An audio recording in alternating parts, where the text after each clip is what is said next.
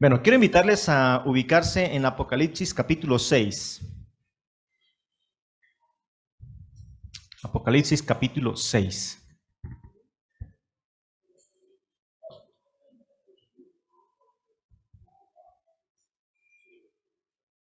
Vamos a leer este capítulo, tiene 17 versículos, dice así la palabra Apocalipsis capítulo 6. Vi cuando el Cordero abrió uno de los sellos y oí a uno de los cuatro seres vivientes decir, como con voz de trueno, ven y mira.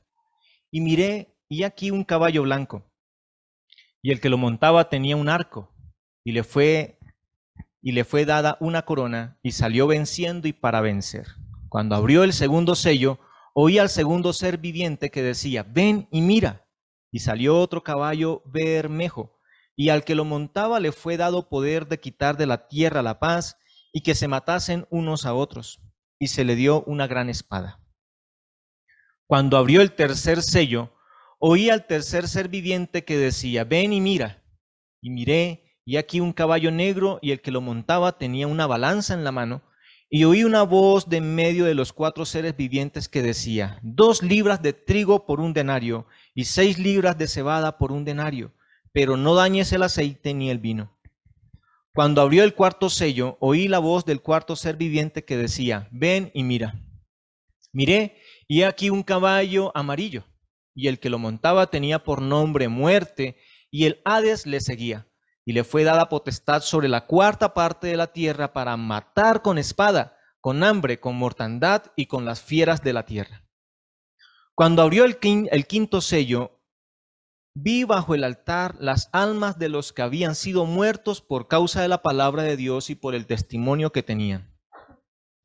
Y clamaban a gran voz diciendo, ¿hasta cuándo, Señor, santo y verdadero, no juzgas y vengas nuestra sangre en los que moran en la tierra? Y se les dieron vestiduras blancas y se les dijo que descansasen todavía un poco de tiempo hasta que se completara el número de sus consiervos y sus hermanos que también habían de ser muertos como ellos. Miré cuando abrió el sexto sello, y aquí hubo un gran terremoto, y el sol se puso negro como tela de silicio, y la luna se volvió toda como sangre, y las estrellas del cielo cayeron sobre la tierra como la higuera deja caer sus higos cuando es sacudida por un fuerte viento. Y el cielo se desvaneció como un pergamino que se enrolla, y todo monte y toda isla se removió de su lugar. Y los reyes de la tierra y los grandes, los ricos, los capitanes, los poderosos y todo siervo y todo libre se escondieron en las cuevas y entre las peñas de los montes. Y decían a los montes y a las peñas, caed sobre nosotros y escondednos del rostro de aquel que está sentado sobre el trono y de la ira del cordero, porque el gran día de su ira ha llegado y quién podrá sostenerse en pie. Bien, mis hermanos, vamos a meditar hoy, hermanos, a través de este capítulo, en la visión de la apertura de los sellos, del libro de los sellos. Tenemos una pregunta, hermanos, allí para pensar, iniciando esta enseñanza. ¿Está el mundo preparado o a la expectativa de los juicios que le sobrevendrán? ¿Qué dice usted? ¿Qué dicen allá en casa? Están desapercibidos, ¿cierto? Bueno, mis hermanos, el mundo, la verdad, ignora, por causa de ignorar a Dios, de ignorar sus planes, pasan por alto, hermanos, que un día el Señor vendrá a este mundo por segunda vez y que lo va a juzgar por haberle rechazado a Él por toda su impiedad. Para esto, hermanos, no hay que ser un experto, simplemente es con observar, simplemente con mirar. Mi familia, yo, bueno, no sé si Edward alcanzó, pero estoy trasnochado. Una música, hermanos, una parranda aquí cerca no nos dejó pegar el ojo. Y así vive el mundo. ¿Sí? Desapercibido de lo que va a acontecer después de que la iglesia sea trasladada al cielo. Mire los juicios que describen el libro de los siete sellos. Ese libro recuerda que el Señor tomó de la diestra de Dios y que abrió allí, que empieza a desatar sus sellos. Son revelados, hermanos, a nosotros también, esos juicios. Uno, para nuestro consuelo.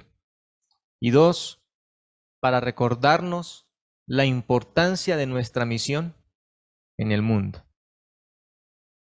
Esa misión, hermanos, que trata de decirle al mundo que un día el Señor, el Salvador, vendrá como juez también y juzgará a todo aquel que le ha rechazado. Por eso, la apertura de los sellos revela los juicios que vendrán sobre el mundo. Hemos estructurado este pasaje en tres, en tres aspectos. El primer aspecto está en los versículos 1 al 8 y habla de la apertura de los cuatro primeros sellos, los cuales muestran al anticristo. Tome nota de esto. La apertura de los cuatro primeros sellos muestran al anticristo. ¿Qué es el anticristo? ¿Quién es el anticristo? Hermanos, sabemos o podemos entender que el término anticristo se refiere a un personaje que, número uno, habrá, hará oposición contra Cristo. O sea, será un enemigo de Jesucristo y por tanto un enemigo de los creyentes, de su pueblo. Pero también el término anticristo habla de aquel que va a tomar el lugar de Cristo aquí en el mundo.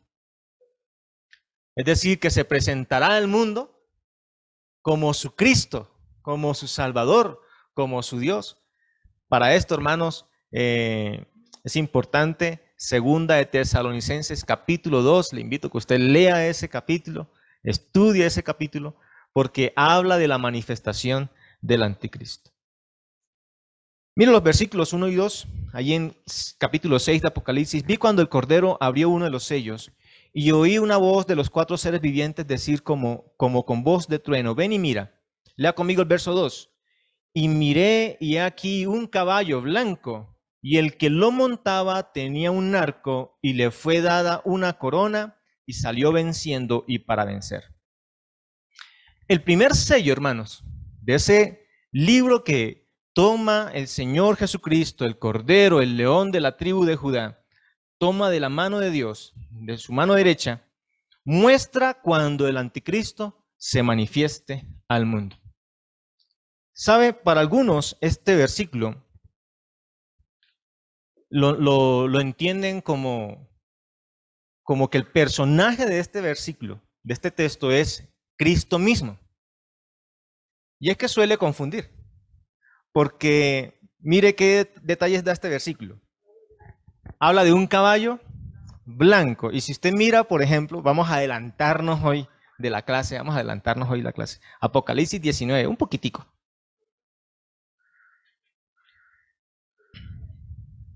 Mire, capítulo 19, versículo 11. ¿Qué dice? Entonces vi el cielo abierto y aquí qué? Un caballo blanco. ¿Y quién lo montaba? Se llamaba fiel y verdadero. Entonces, para algunos, incluso algunos buenos estudiosos, bueno, digo yo buenos estudiosos en el sentido que les gusta estudiar, o sea, este versículo lo interpretan como que es Cristo aquí. Pero por su contexto, hermanos, y por lo que sigue, es claro que no se refiere a Cristo, sino al anticristo. Entonces noten que aquí el anticristo, ¿qué está haciendo? Imitando al Señor Jesucristo, ¿cierto? Tomando su lugar, manifestándose como si fuese el mismo. Cuando el anticristo, hermano, se manifiesta al mundo, él se manifestará de forma pacífica, aparentemente pacífica. Y eso es lo que simboliza ahí el caballo blanco. Sí, el color blanco, ¿qué significa? ¿Cierto? Paz. Entonces nos habla, hermanos, de ese acuerdo de paz que el anticristo instaurará aquí en el mundo, luego que la iglesia haya sido qué? Trasladada al cielo. Recordemos que ya cuando el anticristo se manifieste, la iglesia ya no estará en el escenario mundial. Seguramente, hermanos, eso eh, repercutirá, el hecho de que la iglesia sea llevada al cielo, repercutirá en un estado caótico aquí en la tierra. ¿No le parece? El hecho de que, de que desaparezcamos tantos, o sea, eso va a ser un motivo de, de, inquietud, de intranquilidad, incluso hasta de guerras y, y, y de confusión que hace necesario. Aquí precisamente es el escenario propicio para la aparición de este agente aparentemente de, de paz, aparentemente de paz. Note que lleva un arco, pero el arco no tiene flechas. Es decir, que esa paz no va a ser a través de una guerra, sino que va a ser a través de la política, a través de la diplomacia. Esta corona que lleva el anticristo simboliza, hermanos, la influencia y el poder político que el anticristo tendrá en el mundo para entonces. Es decir, va a ser una persona poderosa, influyente en la política, en las naciones. Tanto, hermanos, que convencerá al mismo pueblo de Israel de entrar en ese acuerdo de paz, en ese acuerdo de paz. Ciertamente, hermanos, el, anticristo al, manifestarse como un hombre de paz, conquistará al mundo. Porque dice ahí el verso 2 que salió qué? Venciendo y para vencer.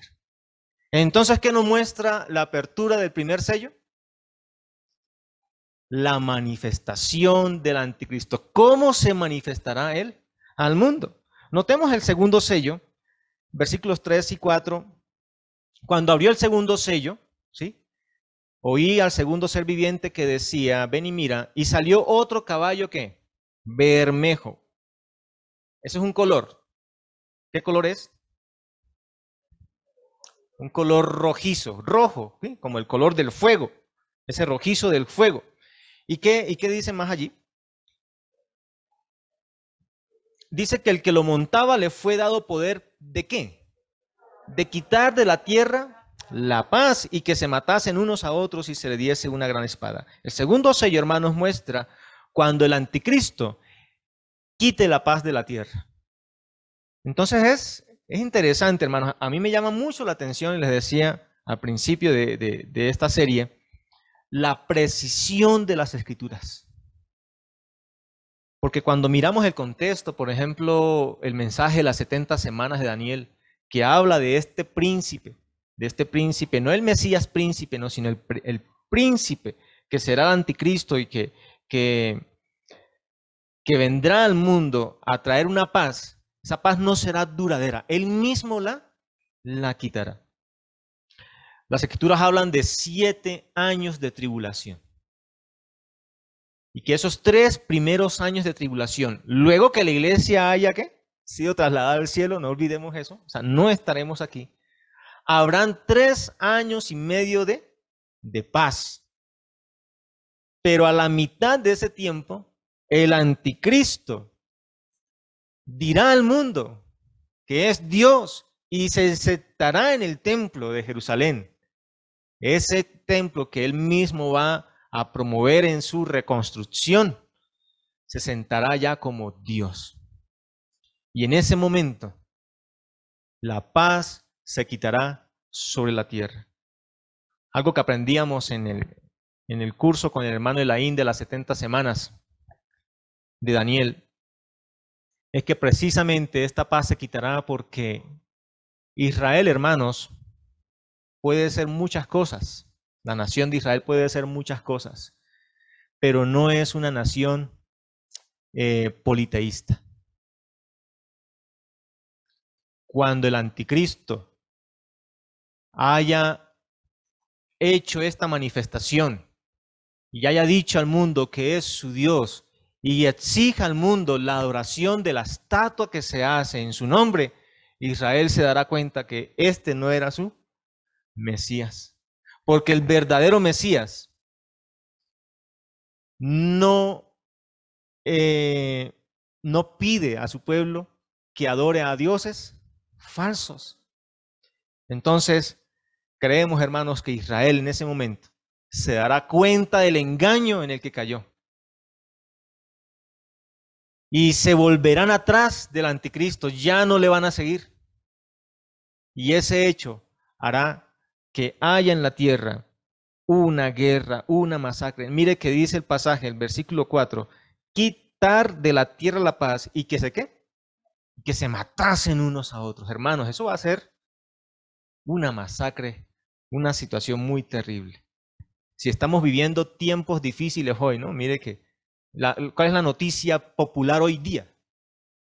Ya no es el COVID, ¿sabe? Ya casi no escuchamos nada de esto. Pero ¿cuál es la noticia hoy día? Bueno, yo resalto, hermanos, la inseguridad tan terrible que hay y la manera como estos, estos tipos eh, actúan para quitarle las pertenencias al otro, incluso matar con piedras, con bloques, con lo que sea. Esto, hermanos, que estamos viviendo hoy día, no será nada comparado con lo que sucederá para el tiempo de la tribulación. El caballo bermejo simboliza la guerra, el fin de esa aparente paz que el mismo anticristo instaurará. Y es cuando el anticristo diga al mundo que es su Dios y demande del mundo adoración. Pero tenemos otro sello. Mire, el tercer sello muestra cuando el anticristo controle el comercio mundial. Mire qué dice el versículo 6. Eh, bueno, 5. Y cuando abrió el tercer sello, oí al tercer ser viviente que decía, ven y mira, y miré ya aquí un caballo negro y el que lo montaba, ¿qué tenía? ¿Dónde encontramos las balanzas? En las tiendas, ¿cierto? En las tiendas, ahí en las tiendas, para, para pesar, ¿cierto? Esta balanza eh, simboliza el comercio, el comercio. ¿Y qué dice el verso 6? Y oí una voz de en medio de los cuatro seres vivientes que decía, dos libras de trigo por un denario y seis libras de cebada por un denario, pero no dañes el aceite ni el vino. El anticristo, hermanos, cuando quite la paz, no solamente quitará la paz, sino que Él controlará todo el comercio mundial. Esto, hermanos, traerá hambre. El, color negro aquí significa injusticia, hambre, hambre. ¿Y por qué? ¿Cuánto vale hoy día una libra de, un, bueno, una libra de, dos libras de harina de trigo? ¿Sabe cuánto? Por mucho, ¿cierto? ¿Sabe qué es un denario? El salario de un día, el jornal. ¿Cuánto vale el salario hoy día de un día? Como 30 y algo, ¿cierto? Póngale 30 mil pesos por... No, no, 40 mil, no, ese es en otro, en otro país. en este país vale 30 mil algo el salario, el, el día, el día. Imagínense, hermanos, lo costoso que va a ser comprar alimento. O sea, ni para un puñado de harina va a alcanzar ese salario mínimo. Porque dos libras de harina costaría lo que vale hoy día el jornal de un trabajador. Digamos que en ese tiempo los ricos van a poder comer harina. y también habla de la cebada, ¿cierto? Dice que seis libras de cebada por un denario. Unos datos sobre esto. Se cree, se dice, que dos libras de harina, dos libras de harina es lo mínimo, si no hay otro alimento, es lo mínimo que requiere una persona para nutrirse por día. Y si en una familia hay cuatro personas, la cebada, hermanos, es un alimento más barato. Hoy día, por ejemplo, en el mercado se consigue esas cinco libras, esas seis libras, perdón, seis libras se consiguen más o menos en seis mil pesos. Es más económica. Y, y esas seis libras alcanzaría para una familia. Solo que la cebada no provee los nutrientes suficientes para la alimentación. Entonces, mire lo que hará el anticristo a través del control del comercio. Traerá hambre. Muchos hermanos morirán por hambre. Pero hay algo más. No sé si alguien iba a decir algo. Todavía no. Todavía no. No, es curioso porque, porque con la pandemia algunos venezolanos más bien que regresaron a su tierra, ¿no? Regresaron a su tierra. Pero no, eh, todavía no. Este, el cuarto sello muestra cuando el anticristo tenga potestad de matar. Mire, verso 7, cuando abrió el cuarto sello, oí la voz del cuarto ser viviente que decía, ven y mira, y miré y aquí un caballo ¿qué? El amarillo representa muerte. ¿Sabe por qué? Por la palidez. ¿Sí? La palidez. ¿Cierto? Cuando un cuerpo mm, está muerto, eh, se torna el color de la piel pálido, pálido. Muerte. Mire, y el que lo montaba tenía por nombre muerte, y el Hades le seguía, y le fue dada potestad sobre qué? La cuarta parte de la tierra, ¿para qué? Para matar, con espada, con hambre, con mortandad y con las fieras de la tierra. El jinete de estos caballos es el mismo. El que montó el caballo blanco, el que montó el caballo bermejo, el caballo negro y el caballo amarillo es el mismo personaje. Es la misma persona. Y en este último, hermanos, en este último hecho, dice la escritura que tiene potestad de matar sobre qué parte de la tierra. ¿Sabe cuán, en cuánto se calcula hoy día la población mundial? Bueno, se calcula más o menos en 7.800 millones de personas en el mundo. Esa es como la estimación que hay, ¿no? Esto nos da una idea de lo que va a pasar en este tiempo. ¿Cuánto es la cuarta parte de eso? Casi 2 mil millones de personas.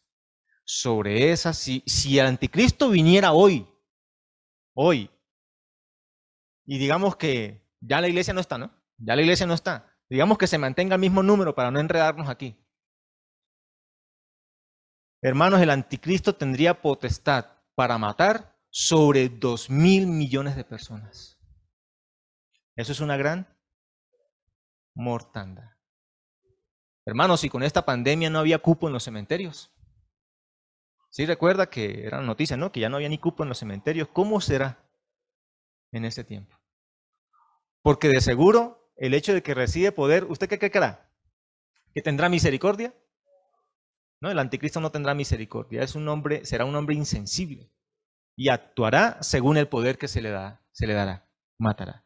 El anticristo, hermanos, no será un hombre de paz. El anticristo, ese que vendrá, será un hombre de maldad. Entonces, ciertamente podemos ver que la apertura de los sellos revela los juicios que vendrán sobre el mundo, los cuales serán en extremo terribles en los cuales Dios usará a un hombre en extremo malvado para juzgar a su pueblo Israel y al mundo. Esto, hermanos, me llevó a pensar en la misión que nosotros tenemos hoy día en el mundo. Porque muchos se están perdiendo. Y seguramente muchos se perderán. Pero ¿qué estamos haciendo nosotros? ¿Estamos cumpliendo el plan? ¿Estamos cumpliendo la misión? ¿Cómo mostramos al mundo al verdadero Cristo allí? ¿Cómo le mostramos al mundo al verdadero Cristo? Quiero compartirle tres cosas. Número uno, evangelice. no deje de compartir el Evangelio. El Evangelio enseña la verdad de Cristo. El anticristo vendrá para engañar y muchos seguirán sus engaños, pero si nosotros no mostramos la verdad, por lo menos, si no la creen, le daremos una alternativa. Y cuando se manifieste el anticristo, se acordarán. Cuando nos hablaron el Evangelio, ese era el verdadero Cristo a quien debía yo recibir. Hermanos, también sea un agente de paz verdadera. Imagínense, hermanos, si yo anoche hubiera salido a la calle a pelear con los vecinos. Hombre, tienes esa música que no dejan dormir. ¿Cómo cree que yo se terminado la noche? Estuviera transmitiendo, hermanos, el culto por Zoom desde una camilla de hospital. y eso. Seamos agentes de paz. Que practiquemos la paz, que estemos, hermanos, en los hogares. Practiquemos el estar en paz y practiquemos también lo que es justo. La apertura de los cuatro primeros sellos muestran al anticristo. El quinto sello, hermanos, muestra los mártires de la gran tribulación. Mártir, la palabra mártir, que aunque no aparece aquí, quiere decir uno que da testimonio mediante su muerte. Entonces mire los versículos 9 al 11. Cuando abrió el quinto sello, vi bajo el altar las almas de los que habían sido muertos por causa de la palabra de Dios y por el testimonio que tenían. Y clamaban a gran voz diciendo, ¿hasta cuándo, Señor Santo y verdadero, no juzgas y vengas nuestra sangre en los que moran en la tierra? Y se les dieron vestiduras blancas, y se les dijo que descansasen todavía un poco de tiempo hasta que se completara el número de sus consiervos y sus hermanos, que también habían de ser muertos como ellos. La apertura del quinto sello muestra los mártires de la gran tribulación. Estos creyentes allá en el, tiempo de la tribulación, tiempo futuro, después que la iglesia haya sido trasladada al cielo, dice que su martirio será por causa de qué? De la palabra de Dios y de su testimonio. Esto, hermanos, debe animarnos a nosotros a tener un corazón grandemente agradecido para con Dios. ¿Sabe por qué? La Biblia dice que aún no hemos combatido hasta la sangre contra el pecado. Y con todo el Señor vendrá y nos llevará con él. Pero los creyentes de la tribulación tendrán que pasar por muerte. Por haber creído la palabra y por dar testimonio de la palabra. ¿Sabe cuál será la prueba de fe para ellos? No es venir al templo, no será cantar cantos bonitos. No será decir, sí, yo leo la Biblia todos los días, cosas que debemos de hacer. Sino que la prueba de fe de ellos será la vida o la muerte. Morirán. Y no cualquier muerte. Mire dónde están esas almas. ¿Bajo qué? Verso 9. Bajo el altar. ¿Qué es un altar? ¿Qué, se hace en un altar? Sacrificios. En algunas películas tratan de ilustrar esto, con guillotinas pasando sobre la cabeza, con un disparo en la frente. Hermanos, creer en el Señor significa para aquel tiempo morir por el Señor. Literalmente, literalmente. Su martirio también será la causa de su clamor al Señor. ¿Qué están haciendo según el verso 10 estas almas? Reclamando, no. A eso. clamando. No están reclamando. Están clamando al Señor. ¿Qué claman? Que el Señor haga qué? Justicia. Es decir, que el Señor vengue la sangre de estas almas que han sido martirizadas por causa de la palabra, por causa de su testimonio, por causa del Señor. Mire, el mundo bajo el anticristo emprenderá para entonces una gran persecución contra los creyentes de la gran tribulación para martirizarlos. Y esto, hermanos, promueve a estas almas que pedir al Señor que haga, que haga justicia. Sin embargo, ¿cuál es la respuesta del Señor entre tanto? Verso 11. Y se les dijo que qué? Descansen un poco de tiempo más. Su martirio será la causa de sus vestiduras blancas y descanso. Sabe, hermano, estos versículos 9 al 11 son muy importantes para los que están interesados en saber qué pasa después de la muerte de un creyente. Porque describe el estado de las almas, bueno, es precisamente las almas de los creyentes de la gran tribulación, más exactamente, ¿no? Pero también, hermanos, mire, describe que van a estar en un estado de qué? De reposo, de descanso de las obras aquí en el mundo. De todo ese sufrimiento, hermanos, que es estar en este mundo. Gracias al Señor por la vida, ¿cierto? Y gracias Señor, al Señor que nos salva. Pero no debemos desconocer que es duro y ya, el Señor dice ahí que esas almas descansarán. El hecho, hermanos, de que descansen por un poco de tiempo no significa que van a volver a la vida para sufrir, sino precisamente que ese descanso momentáneo significa que un día esas almas serán levantadas de entre los muertos con un cuerpo glorioso, donde ya no habrá ni muerte, ni dolor, ni sufrimiento. ¿Sabe? En este punto, hermanos, del quinto sello, nosotros no podemos pasar desapercibido lo siguiente. Vendrán juicios muy severos sobre el mundo. Pero a pesar de eso, el Señor seguirá mostrando su misericordia.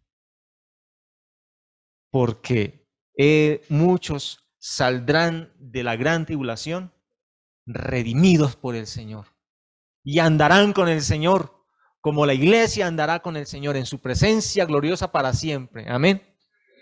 A pesar de los terribles, terribles, juicios de la gran tribulación, muchos serán salvos por el Señor. Muchos de los creyentes de la gran tribulación morirán por causa de Cristo, pero serán salvos para la gloria de Dios. ¿Qué nos enseña esto a nosotros, hermanos? ¿Qué nos enseñan los mártires de la gran tribulación a nosotros? Quiero invitarle y también, hermanos, es, un, es, es, es una palabra para, para, para cada uno de nosotros. A ser fieles a la palabra del Señor, cueste lo que nos cueste.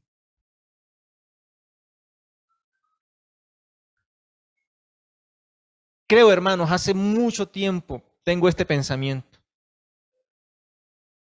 Vivimos en este mundo muy cómodamente como cristianos. Es más, ser cristianos vino a ser como una moda entre los jóvenes. ¿Y sabe por qué? No es por nuestro buen testimonio, es porque nos hemos ajustado mucho al mundo. Y cuando uno se ajusta mucho al mundo, pues se hace un amigo del mundo y no enemigo del mundo. Pero cuando uno es fiel a la palabra del Señor, ¿qué cree que, que pasará? ¿El mundo nos querrá? El mundo nos aborrecerá. La invitación, hermanos, es a que seamos fieles a la palabra del Señor, cueste lo que nos cueste. No solamente decir soy cristiano porque parece bonito, sino que viva como cristiano, aunque a otros no les parezca bonito. Testifique a Cristo con valor y espere en Él la glorificación. Para terminar, hermanos, el sexto sello muestra el gran día de la ira del Cordero. Versículos 12 al 17. Este gran día de la ira del Cordero, hermanos, llegará con terribles fenómenos sobre la naturaleza. Mire, podemos hacer una lista. ¿Qué pasará ese día? El día de la ira del Cordero. Verso 12. Un gran terremoto. ¿Qué más? El sol se puso negro. ¿Qué quiere decir eso? Oscuridad, ¿cierto? Dejará de dar la, luz. Y la luna se volvió toda como la famosa luna de sangre o luna roja. Cabezas, ahí por ahí salen noticias, hoy habrá luna roja, ¿no? Esta será la verdadera luna de sangre para aquel tiempo. ¿Qué más habrá? Las estrellas del cielo, ¿qué? ¿Cómo, cómo ve usted eso? ¿Qué será eso? Meteorito, ¿cierto? Cayendo sobre la tierra, hermanos. ¿Qué más dice? Verso 14. ¿Y el cielo qué? Se desvaneció. Hermanos, como si el cielo se desapareciera. ya no hay más cielo aquí. ¿Qué más pasa? Todo monte y toda isla qué? Hermanos, la, la, la situación en la tierra, esos fenómenos causarán grandes estragos en la tierra. Imagínense, hermanos, el sol no va a iluminar. Y una luna roja allí como que, como que metiendo temor, ¿no? Ay, Señor. ¿Habrá esta situación, terrible fenómeno sobre la naturaleza? El gran día de la ira del Cordero causará terror en todos los hombres. Mire verso 15. Los reyes de la tierra, ¿quiénes más?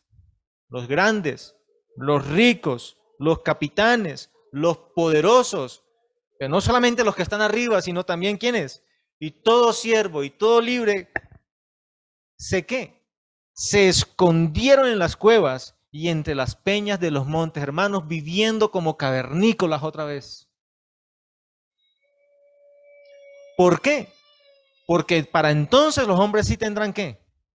Temor, pero no el temor de Dios que los convierta a Dios, sino el temor de perder la vida por los juicios del Señor que les sobrevienen. Por eso ellos dicen a los montes y a las peñas, caigan sobre nosotros y escóndannos.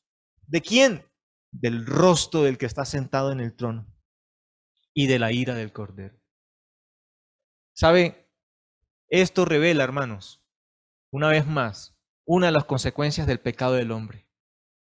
El temor, el miedo, pero en este caso no será un miedo para llevarlos al arrepentimiento para con Dios, sino un miedo escapista, es decir, de escapar de Dios. No quiero saber de Dios, no quiero ver su rostro. Yo quiero seguir viviendo así, rico, delicioso, disfrutando, gozando del mundo, de los placeres de la vida. Y ellos se esconden de Dios, porque no quieren saber de Dios, pero este día, el día de la ira del Cordero, los alcanzará. Escondan donde se escondan. Y finalmente, hermanos, el gran día de la ira del Cordero será insostenible. Mire, ellos dicen, porque el gran día de su ira ha llegado, y lea conmigo, ¿y quién podrá sostenerse en pie? Ahí no habrá ni chapulín, hermanos, que salva al mundo. ¿Y quién podrá defendernos? Nadie podrá sostenerse en pie. O sea, nadie saldrá victorioso. No habrá nadie que, que resista los juicios de Dios y quedar como si nada. No habrá ninguno en el mundo que quede en pie ante los juicios de Dios. Todos serán qué? Derrotados. Todos serán vencidos. ¿Por qué? Porque se levantaron contra Dios, porque rechazaron a su Hijo Jesucristo.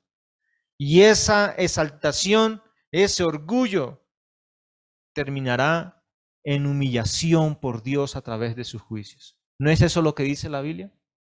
Que todo aquel que se salte será qué? Humillado. Pero todo el que se humilla delante del Señor será exaltado por él. El mundo sufrirá el juicio de la ira del Señor por haberle rechazado. ¿De qué nos advierten a nosotros, hermanos, estos juicios hoy día? Porque ciertamente, hermanos, debemos descansar. De que si usted y yo hemos creído en Cristo como nuestro único y suficiente Salvador, tenemos del Señor la esperanza de que no pasaremos por estos juicios. Amén.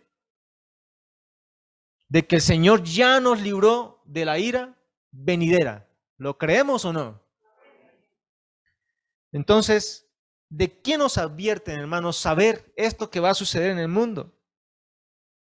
Es recordarnos, hermanos, recordarnos que el juicio sobre el mundo es por nuestros pecados. Es por el pecado. Las personas harán, pueden llegar a hacer buenas obras, me imagino, ese tiempo de paz con el anticristo, ¿no? Todos amigos, todo muy bonito, un ambiente sociable, ¿sí? Sin embargo, hermanos, eso no es suficiente para salvación. El pecado del hombre está en su corazón. Y cuando el pueblo de Dios se revele contra el anticristo, el mundo se rebelará contra Israel, contra su pueblo y contra su Dios, mostrando el pecado que hay en el corazón. Y por eso serán juzgados. Hermanos, también nos recuerda el castigo de Dios por el pecado. De modo, hermanos, que nosotros debemos morir de manera práctica el pecado. Apartarnos del pecado porque el pecado produce el castigo de Dios, la disciplina del Señor. Y otra cosa, hermanos, nos recuerda, nos advierte de lo irracional que es una rebelión contra Dios. ¿De qué sirve rebelarse contra Dios? ¿No cree que es algo irracional? Y quizás, hermanos, lo podemos entender ahora que estamos en el Señor. pero cuando estábamos en el mundo, eso sí no, no se nos pasa por la cabeza, ¿cierto? Uno podría pensar, hermanos, qué tontería es rebelarse contra Dios. Porque ¿qué fin tiene? ¿Qué gana? Dice la escritura, ¿qué gana el hombre? ¿Qué obtiene el hombre si gana el mundo? Pero por causa de eso pierde su alma. Hermanos, estos juicios nos advierten de lo importante que es agradar al Señor y apartarnos para el Señor, apartándonos del pecado.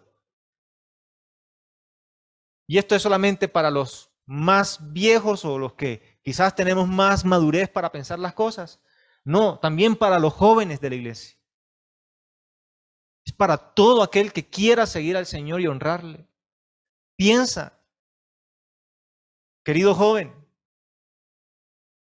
no seas irracional pensando que rebelándote contra Dios vas a obtener las mejores cosas y disfrutar de la vida como si la vida fuese eterna aquí en este mundo. Un día, un día los pecados del mundo los alcanzará y el Señor los juzgará. No hay nada de racional rebelarse contra Dios, porque Dios juzgará al pecador.